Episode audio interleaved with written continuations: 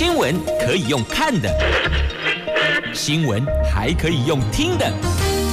亲切的早安问候，专业的新闻分享，欢迎加入美英主持的 News Online，说新闻给你听。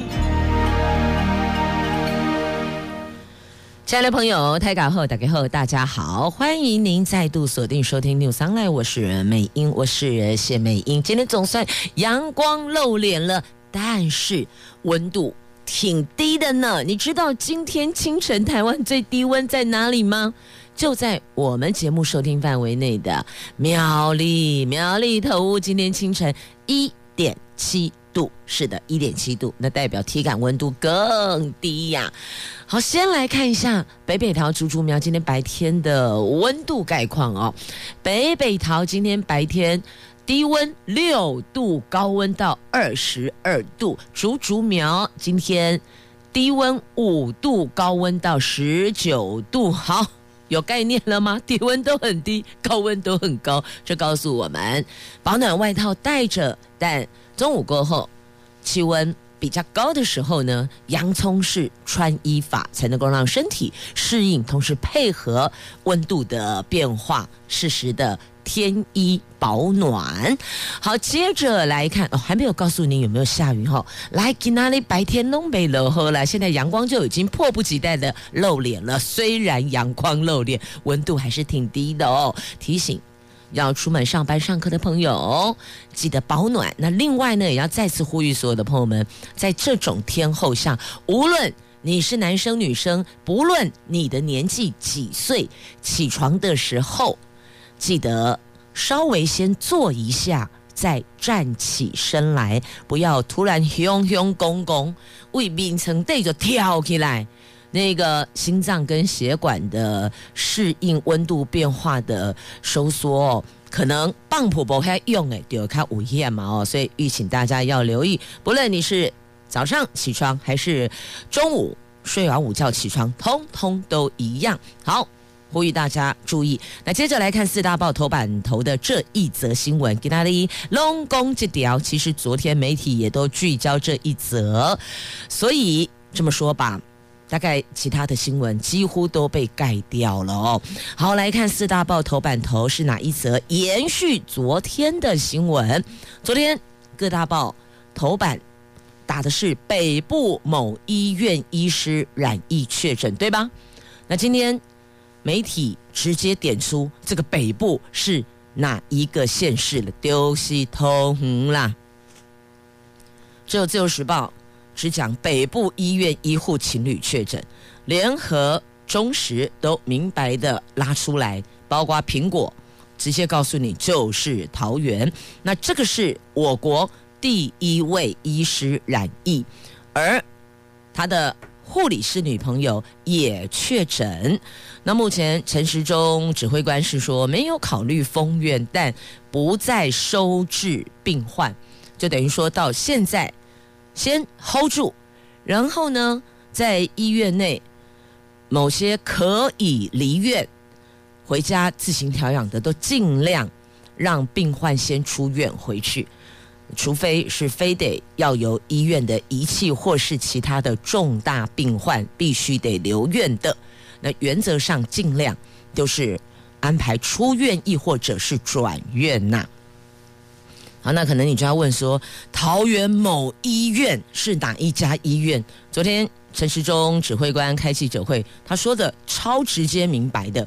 好，呃，北部某医院，虽然你们大家全部都已经知道是哪一家医院了，但不能从指挥官的嘴里说出来嘛。那即便我们都知道了，那大家思考一下，想一下，在这一位内科医师看诊，就是呃，大概。把时间点哦往回拉，那比较危险的那一段时间，您有没有去看过他的门诊？稍微自己思考一下。不过门诊病患卫生局都逐一个别通知了。可是您可能会想说，啊啊，因为那个譬如说内科啦、外科啦、骨科啦哦，每一个科别它是集中在一个诊疗区里边，那只是不同的门诊。就是整间嘛，但都在这个区域空间当中，所以可能这一块的朋友也要留意一下。也或许您是因为要帮家人去拿慢签的处方药，也许这段时间有去过医院呢，自己大家都思考一下了。那唯一超级乌龙的就是呢，原来讲说他的足迹有到过哪两家 mall 哦，有去了那两家，就那两家，这个桃园非常知名的嘛，北。哪一家？南哪一家？好吧，反正大家都知道是哪两家喽。昨天都紧急封管，全面消毒，然后后来又说哦，记错了，这两家没有去。呃，平时做好消毒是业者应该肩负的责任，但。类似像这样的事件出来，的确也让很多消费者吓坏了哦。尤其这两家梦里边都还有电影院呢。好，这是今天四大报头版头的这一则的新闻哦。那医师为什么会被传染呢？因为他照顾了确诊者，所以我必须要说，医护人员真的是非常非常的伟大。我们是听闻就。赶紧闪边，我们可以选择闪开，但是哦，医护工作人员还有相关的救护人员，没有一个可以闪开的，只能够说做好自我防护。所以这起事件出来，我们更要心存感恩，谢谢有这么多的第一线的，在那么危险的场域中还坚守岗位工作，为确诊病患来让他照顾。医治、恢复、痊愈的这些医护人员啊，就不要听到说是这一家医院的医护人员，我们就超级的这个排斥他或是什么，不行，不可以，因为有人在第一线为我们把这一块担起来了，我们更要心存敬意跟谢意哦。来，国内再出现两例的新冠肺炎的本土病例哦，这是桃园市的某一家区域医院。加护病房的男性住院医师，他因为照顾重症患者，协助他插管而染疫。那一天呢，是这位医师与麻醉专科的医师进病房治疗这次新冠肺炎重症患者，并协助插管，应该就是这个时间点，这个时候被传染的哦。然后到了一月八号。有出现了咳嗽、发烧的症状。一月十号，身体不舒服，他主动通报裁剪，因为曾经治疗过重症患者。那过去在 SARS 的时候，您还记得吗？确实也有医师因为协助插管所被传染，等于这次有点像重演当年 SARS 的遗憾事件哦。那医护人员的风险最高，要做好飞沫防护措施哦。那接着。到一月十一号，果然采检验出来阳性，而他的女朋友也是同一家医院的护理师哦，他也在一月九号有咳嗽发烧的症状，那接着也是通报采检为阳性哦，这是第一对的医护情侣档，因为协助重症患者插管治疗，所以被传染了。那这一次的这个医护人员染疫事件哦，从新冠肺炎去年开始，因为现在是二零二一喽，所以那个时间点，我们的时钟要调一下哦。去年叫二零二零年，二零二零年的时候呢，第一桩院内感染是林口某医院。这林口某医院还有哪一家医院？其实林口这家医院它也是桃园所属桃园啦。你去看一下它的总机电话是零三开头哈，你嘛一半通一半带把了。就林口新北啦，一半桃园，一半新北哦。那首次院内感染是林口某家医院院内群聚有九位染疫。那这一次第一次发生医师染疫是桃园的这家医院，那两个人确诊，目前是两个人确诊，其他裁检的人数啊都是阴性。那但大家都做好这个检疫，还是要小心哦。好，这两桩呢？这两次的院内感染、医师染疫跟首次院内感都在桃园，而这都是就这两家就是桃园最具指标性的两家最大的医院，所以陈时中指挥官说，虽然大家都已经知道是哪一家医院了，那现在要框列的是哦，呃，这一对情侣档医护他们曾经到过的地方哦，足迹曝光，第一时间点所曝光的，因为事情刚刚发生，而且身体不舒服，说要很精准的说出什么时间点去过哪里，是有一点点为难呐。那尽量能够想得出来的，先说先讲，我们赶紧先进行消毒嘛。那现在曝光的两家大卖场，但后来又说，哎呀，好像没有去过哦，可能时间点更早啦，更早更早以前。那但是这两家卖场昨天都赶紧封馆，全面进行消毒哦。那他们也去过知名的咖啡连锁哦，这一家门市在国际路，一讲你们就知道大概是哪一家，因为规定要国际路就这间非常知名的咖啡连锁哦。它的发源地西雅图啊，那大家都是金啊哈。好，那还有一家五金行，也是昨天由市府派清洁人员进馆内去做。全面的消毒哦。那另外呢，因为护理师他还在进修，就非常用功认真的护理师哦，他还有在念书进修。那刚好上个礼拜四期末考啊，上礼拜四是一月七号嘛哦，好，一月七号期末考，那隔天开始放寒假，于是呢，卫生局也赶紧框列。同一间教室里边，总计有四名监考老师，还有同班的三十九名同学，那全部都完成采检，进行居家隔离。同学们放假后都回到不同县市户籍地，所以这个部分就由各县市卫生单位进行采检，进行自主管理。那学校也证实了，卫生单位昨天的确有到学校，在护理师的教室采集样本，检验是否有残留病毒。因为据说这个病毒它不是只只能够附着在有生命的动物体上哦，所以还是要去了解有没有状况，要赶紧做。彻底的消毒吧。那如果爆发社区感染，台湾灯会恐怕会停办，因为这次是在新竹市，新竹跟桃园很接近。其实哦，邻近县市的民众常常都会有跨县市的这个互动哦，往来是比较密切密集的。那也因为这次的事件，台湾市长郑文灿昨天宣布启动秋冬防疫专案。只要是市政府，还有所附属的机关、学校的尾牙活动，通通一律停止。那市政府办理的大型活动，全部延期到农历年之后。那指挥中心第一轮疫调宣布的足迹，昨天都已经完成消毒了。那还有四处没有公布的地点，虽然这个地点是距离症状发作时间比较久。不过呢，为了安全保险起见，也一并进行消毒。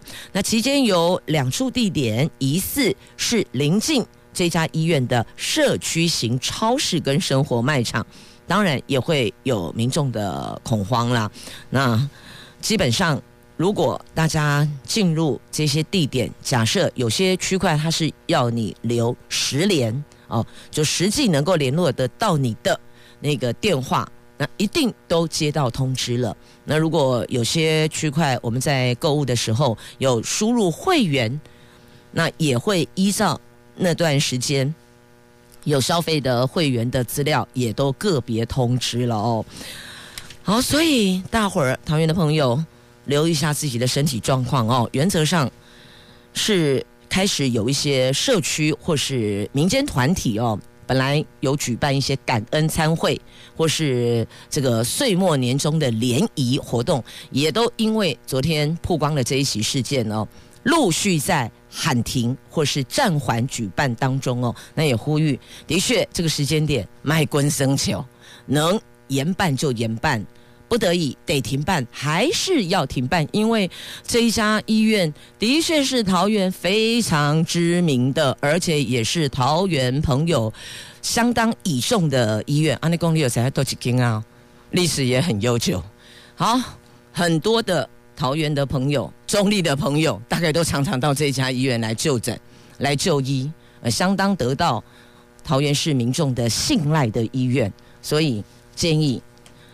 非必要的聚会，目前先暂停吧，暂缓或暂停，尾牙没吃，改春酒不就得了吗？或许时间点再往后延，也也许啦，有一些这个机会，大家可以再团聚的。所以这个时间点，卖棍生球哈，不要开玩笑，能不群聚就不群聚，能不把口罩拿下来就戴着吧。好，这是在这一段节目当中特别提出的呼吁哦，因为这家医院的确。长年以来受到桃园民众的信赖，因此他的病患相当相当的多，有固定回诊的，有来拿慢签的，哦，所以基本上提醒大家，活动能不举办就先暂缓，那聚会可以不要前往，我们改视讯联系情感吧。没了尾牙，还有春酒嘛？你说是吧？健康才是最重要的。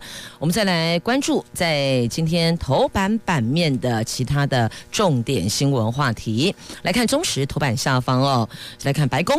这距离川普总统卸任只剩下一个星期了，美国政局却持续的动荡啊！FBI 警告，从十六号到二十号总统当选人拜登就职之前，如果川普被罢免，全美国五十个州和首都华盛顿可能会爆发武装抗议和大规模叛乱行动，而且美国国会及各州议会是主要目标。那为了要避免上个礼拜发生的国会暴力事件重演，川普十一号宣布华府进入紧急状态，国民兵也被授权部署多达一万五千名兵力，让。拜登就职维安如临大敌呀！那白宫就发声明哦，声明指出，华府现在起进入紧急状态，将持续到新任总统拜登就职典礼后的一月二十四号，并授权美国国土安全部和联邦紧急事务管理署。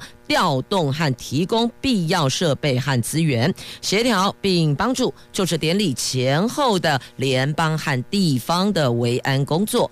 国土安全部代理部长在十一号辞职之前，已经下令特勤局将总统就职典礼的特别维安措施提前六天启动，也就是说，从十九号提前到十三号，那并且以。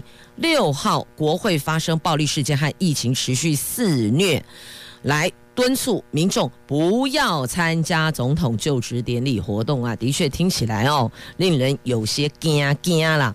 那一天六号就发生了这样的事情，那拜登就职典礼不知道会不会有意想不到的事件发生，所以呢，只好直接敦促民众不要参加就职典礼活动，亦或者也可以效仿像。我们桃园市举办这次的二零二零跨二零二一的跨年晚会一样啊，现场没有开放民众进场就好啦，视讯来转播也是可以嘛。所以哦，人的脑袋是灵活的，碰到这些事情要怎么弹性调整，让原来该走的流程一样走完，但是可以确保民众的安全。因为这个区块呢，主要应该是比较担心暴力事件的重演。还有再来，因为疫情肆虐，变种病毒，因此其实两件事件当前是可以做一些调整。你不能够说叫拜登说，哎，啊，你延后再来救治不行。但有没有一个两全其美的方式？刚刚提的就是一个可以思考的方法嘛。那川普批准了华府进入紧急状态呀。好，那么再来。联合报头版下方，这个也跟美国有关系啦，但把它拉到台湾来了，跟我们有关的，就是台湾美国贸易协定有障碍了。这任内谈判时间不够，因为川普要交棒了。再来，贸易争端也还没有达成共识，没能解决嘛。那卡，所以整个事情卡在贸易逆差呀。这美国贸易代表赖海哲说，美国台湾没启动双边贸易谈呃协定的谈判，原因是双方贸易逆差等贸易争端呐、那台湾美国双边贸易协定谈判一直没展开。华尔街日报在一月十一号的报道说，美国贸易代表赖海哲说，任内谈判时间不够，美呃台湾美国还没解决贸易争端，这个都是我们。贸易协定的障碍，那与外界怀疑他致力保全美国跟中国贸易协议是没有关系的。不过话再说回来，你什么时候不来启动这个谈判？要在这个时间点都要交棒了，所以。通常要交棒的这段时间哦，叫做过渡政府期间，你所承诺的事情是否接任的新的政府团队会买单呢？这都还有一个问号哦。而且谈这种东西也不是三天两天就可以拍板定案 OK 的，这需要一些时间去做协调。那必须要谈出一个双方也许都不尽满意，但勉强都能接受的点，因为不太可能说哦全部。后康爱东西利啊，我还很开心的拍拍手说：“哦，我赞成，我画押，我同意。”不可能嘛？那也不会说今天后康爱东西哇，结果你还认同乐观其成，不可能嘛？啊，彼此一定会针对各自的利益做出最大的争取，所以我才说会在一个。虽不尽满意，但勉强都可接受的点上面形成共识，达成协议，但这个都需要时间呐、所以这个框已经倒数计时吃馒头的时候，数馒头，当兵的朋友都知道哦，快要退伍前开始得数馒头，每天都很心情愉快，看到馒头都超开心的，因为吃一颗少一颗啊。好，那同样的时间不够，你能达成什么样的一个协定呢？基本上，所以有时候想想哦。有些我们都高兴的太早，因为它不过就是走个流程、做个样子、摆个态度罢了。对我们可能在实施上的受益，得看新政府的态度。因为你看，几礼拜、春几礼拜被交棒了哦，现在内阁团队都开始在做业务的交接了，谁有时间去对这个事情真的？放百分之百的心思来处理的不嘛，所以我才说嘛，有些事情哦，看看就好，听听就好，不要高兴太早。哎，还押韵呢哦，看看就好，听听就好，不要高兴太早。是好，来继续延续哦，这次的疫情。后续，那现在有马拉松活动喊卡，那台北书展目前还是定月底登场的，不过会看状况再做调整。那会有主办单位对外来公布哦。那现在担心无法全面完成防疫规范，所以呢，金门县、高雄市、台南市陆续宣布停办或延办马拉松赛事，已经有四场活动受影响了。另外，台北国际书展昨天宣布不停办，但是会严格执行防疫并。采实联制，所以民众要先上网登录或现场扫描身份证，二则一，要留下能够联络得到你的电话号码。那这是因为疫情，所以有做影响的活动。那台湾灯会呢，还是得看后续的状况哦。假设爆发了。社区感染，那么灯会也得要停办呐、但目前还没有社区感染哦。好，这是现阶段针对能掌握的而已经知道的现况所做出的决定哦。那当然，这个决定每天都会，每天都有可能会做调整，所以。如果您有要前往出席的活动，要留意一下主办单位的最新公告。出发前先了解一下。那接着呢，我们再来关注的是在今天《自由时报》头版版面的新闻，来看一下这一位退役的将领、退役中将哦，前中华黄埔四海同心会的会长罗文山被检举。在会长任内违法收受中国政协委员及港人政治献金，二审轻判免官。陆军的退役中将、前中华黄埔四海同心会的会长罗文山哦，被检举，他在。会长任内有违法收受了不当的政治现金，那还侵占了其中的一百万元，总共收了八百三十八万元，那侵占其中一百万元，他还依照这金主的指示哦，公开在中国时报等报纸头版刊登停马英九竞选总统的选举广告，所以一审被以违反政治献金法等罪。判两年半。那高等法院考量他已经八十五岁了，而且这一辈子都服务军旅，对国家是有贡献的，所以昨天改轻判他两年徒刑，可以一颗罚金七十二万，然后再没收八百三十八万多元的不法所得啊。不过这个案子可以上诉，但他当然一定会上诉啊，因为这些钱有拿去做。选举广告嘛，那这些钱本来就是要来用在这些地方的，不是他放到个人口袋的，所以这个部分再交由法院去厘清，到底要返还多少钱哦。好，再来关注，这是在今天《自由时报》头版版面的新闻哦。刚刚所转述的内容都是今天报纸所刊登的内容。好，接着我们来看一下这饭店的性别歧视，双性人争取劳工权益，他胜诉了。资方因此涉嫌有违法解雇情事，也判赔二十万元定谳了啊！定谳就是不能再上诉了，这就已经是 final 了。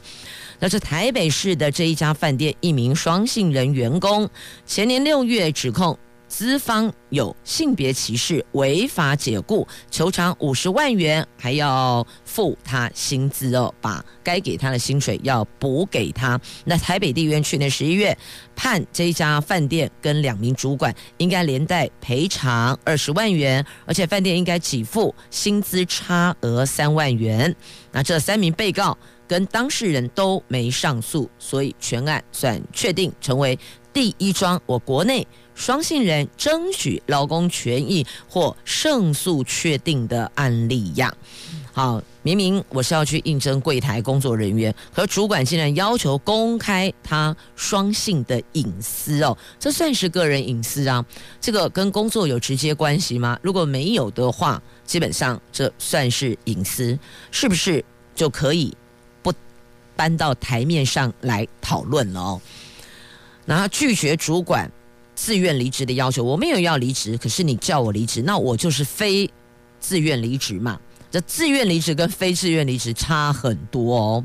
那资方直接把他退保，而且不给他薪水，就等于是强迫你不能来上班喽。那民间团体针对这次法院的这个判决哦，指出。对这个性别歧视的部分意义重大，也确认强迫出柜侵害人格权呐。好，所以也提供给各职场的主管以及各企业主的老板，时代不一样了。过去隐晦不能谈的部分，那现在是端上台面可以公开讨论，但是涉及个人隐私是不可以任何这个歧视性的字眼或态度或言论，这个分际要拿捏清楚。好，那么接着在《自由时报》头版还有这一则图文，哇，看起来真的很好吃哎，够低够好夹哦，这是高山菜。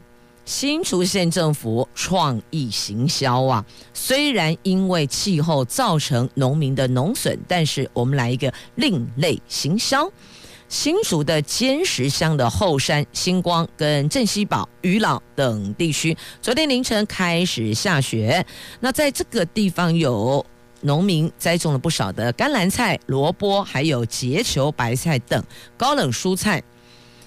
因为雪灾而受到了一些农损哦，初步估计，因为这一波寒流导致的受灾面积超过十八公顷，农损有六十五万元了。那为了要减少农民的损失哦，新竹县府化损害为助力，以雪为名，因为下雪嘛造成的农损，那以雪为名，创意推坚实的雪藏高丽赛。然后还有雪藏白菜，那农业处说，因为植物为防冻伤，自身会转化菜内的淀粉等等，累积可溶性的糖含量来增加溶质浓度，所以口感反而更好、更甜、更脆。那只要等雪融掉了，恢复道路畅通，就可以运下山来提供消费者品尝这些雪藏高山蔬菜呢。像很多朋友这。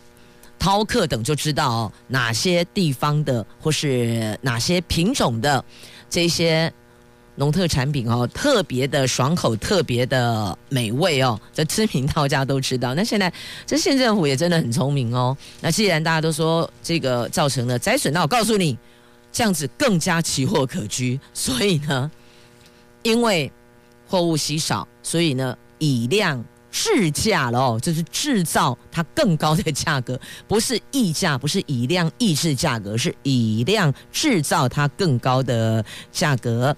因此，这寒流虽然一波一波来哦，啊，影响了蔬菜的批发价格，但有些区块的农特产的确是因为这样而让它本身的产品的那个品质有提升，但是当然农损的。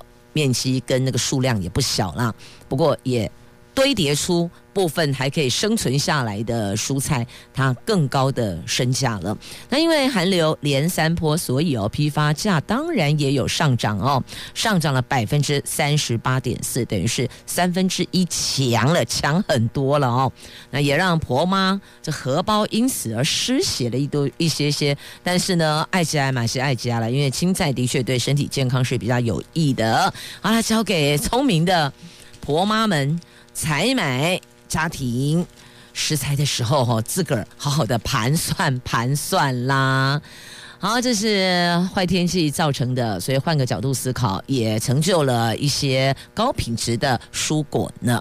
好，本来我们在这一期这个美国驻联合国大使要来台湾呢，大家很欢喜。那对岸当然。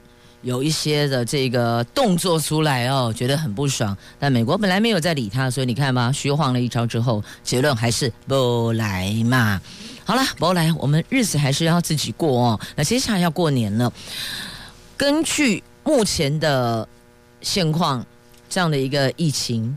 海外国人要回来过年，回台湾要回家过年哦，成本增加，大大增加，因为还有一个强制居家检疫，那这个部分的住宿费用也变多了，然后机票嘛，可以给呀。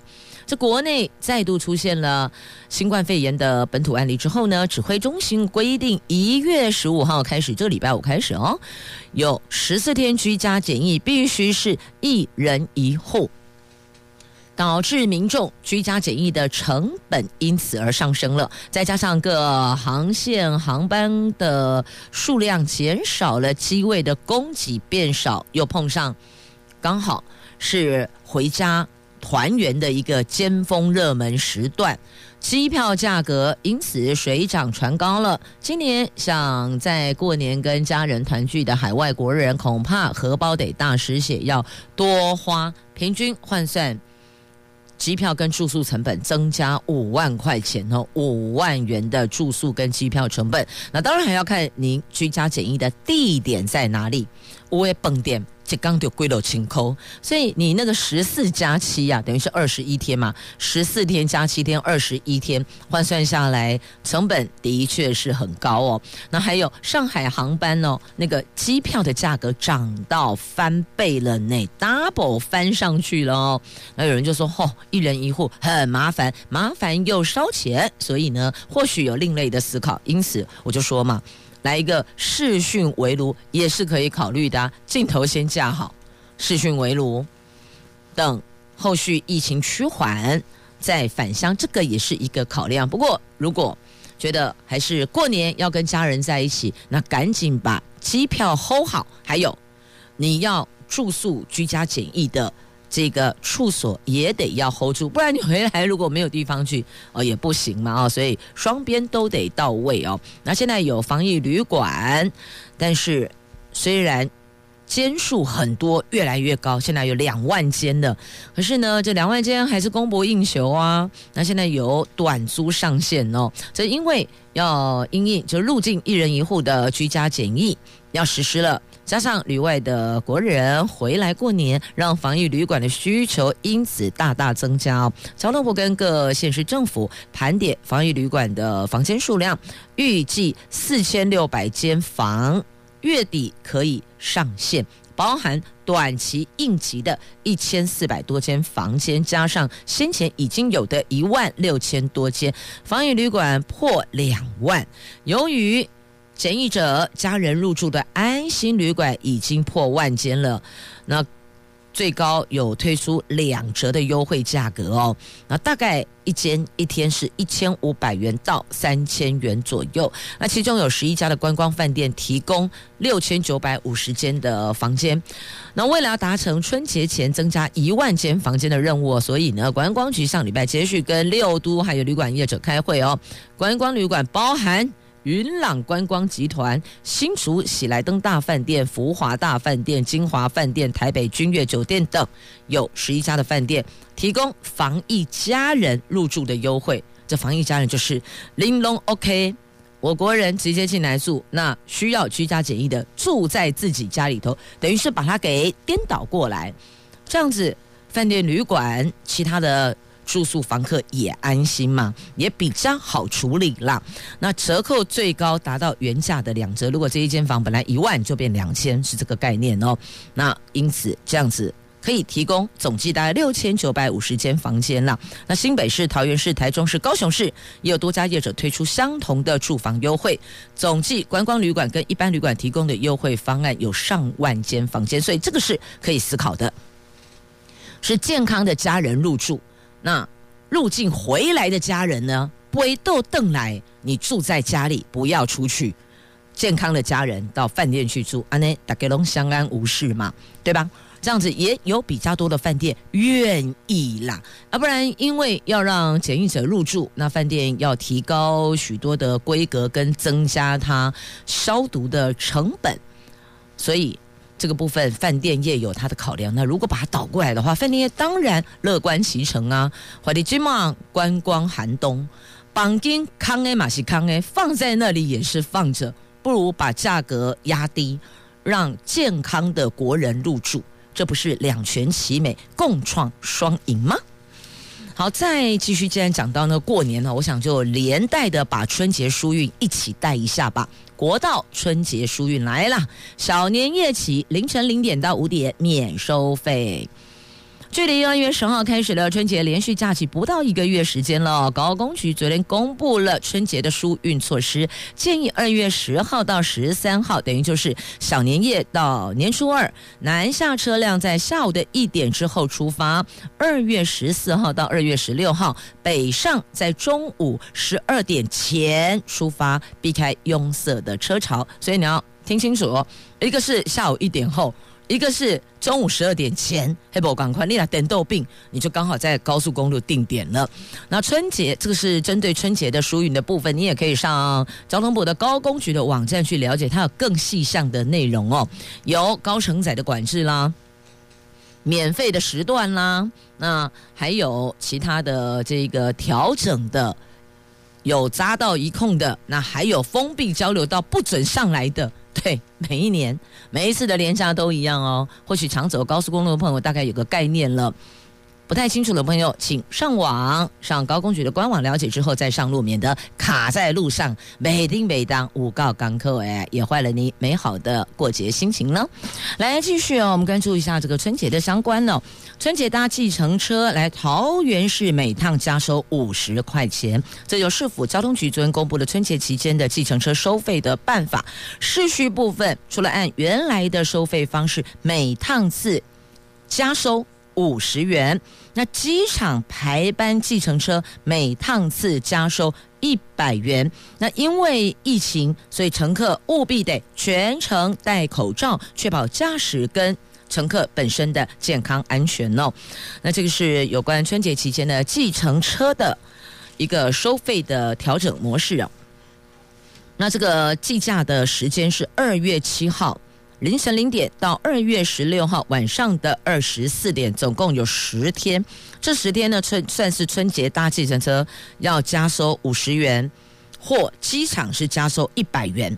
那现在的起程运价是一千两百五十公尺以内九十块钱，那继续后面每两百公尺加收五块钱，时速五公里以下累计八十秒加收五元。机场排班则是按一千两百五十公尺内一百零五元。续程每两百公尺五元，结算后加收百分之十五。那延滞计时收费仍然一样，跟在市区的计价是一样，八十秒加收五块钱哈。所以呢，这是两种计费哦。机场的跟市区的是不一样的哦，一般平面这个是不一样的。好，那再来我们要关注的，这是金融资产，现在有相关部会的首长很担忧哦，啊，该不会就泡沫化了吧？为什么呢？因为股市极低 key 啦，跟实体经济是脱钩的哦。在讲恐怖呢，因为疫情冲击了全球的经济金融体系，引发了央行总裁杨金龙跟金管会主委黄天牧，还有财政部长苏建荣这三大财经首长忧心。股市强强棍，金融资产膨胀，跟实体经济脱钩了，就会有资产泡沫化的疑虑哟。中央大学的台湾经济研究中心的执行长吴大任说，各国央行实施宽松货币政策，导致全球资金到处乱窜，股市、房市、大宗商品全部都上涨。当央行货币政策一转向，利率反弹，金融资产将有急速下跌的风险，所以还是要预醒所有投资金融商品、买卖金融商品的朋友要小心。而且因为哦，疫情冲击，各国做了一件事情，狂印钞票。那不知道这很可怕吗？一般应该是有多少黄金才能印多少钞票？而且不啊，因为疫情，所以有了一些不太相似、不太如同过去的标准作为的这个。钞票印制哦，所以这个部分加 kobo 呢，所以黄天木主委很担心哦，这个差协同理论呐、那现在利率正常化成最大风险啊，得到底被安怎之后嘞，所以哦，不熟悉的东西千万不要碰，基本上。这应该是一个不变的原则跟定数。那或许您看到那个某一只股票、某一座护国神山拼命的涨，还外传说要上涨到八百，加恐怖哎！追高要留意，要小心，要谨慎呐、啊。来，接着呢，我们来看一下这个，因为暖化，珊瑚白化呀。中研院的研究团队在十二号发布了去年七月到九月在台湾、澎湖、小琉球跟绿岛记录两万八千多株珊瑚的白化调查结果，当中小琉球是最严重的哦，预计将损失百分之五十五的珊瑚，东北角还有垦丁则。排在后面，紧追其后啦。而东北角珊瑚群首次出现有记录以来的白化现象，估计全台湾将有三分之一的珊瑚因此而死亡。加恐怖哦！那再来一个报复性旅游踩踏，当然也加速恶化了。那海水超过三十度，浸泡长达三个月，热啊！小琉球有过半的珊瑚热死了。好，讲到天气。刚刚说热死了，现在来告诉你，寒流冷毙了。好，一个热死了，一个冷毙了哦，史无前例，紧啊刮半个月连三波寒流，你们是怎么样？你们是在赶三点半的概念吗？还是赶年底结案呢？一次隆中来哟、哦。那不过今天起哦，三天回暖啦，高温会上看二十度。但是下礼拜不排除有第四波来袭。我们台湾不到半个月连续三波寒流来报道，气象专家说这个是史无前例，不排除下个礼拜会有第四波寒流来袭呢。那今天清晨各地天气都很寒冷，不过白天起寒流减弱，天气回稳，西半部地区高温都在二十度以上。可是日夜温差超大的，日夜温差达十六度，提醒大家保暖御寒很重要。那再来，呃，农民也要注意农损哦，金价看天吃饭有够辛苦的啦。好，这个是在节目最后要提供给您的话题。谢谢朋友们收听今天的节目，我是美英，我是谢美英，祝福你有愉快而美好的一天。我们明天上午空中再会喽，拜拜。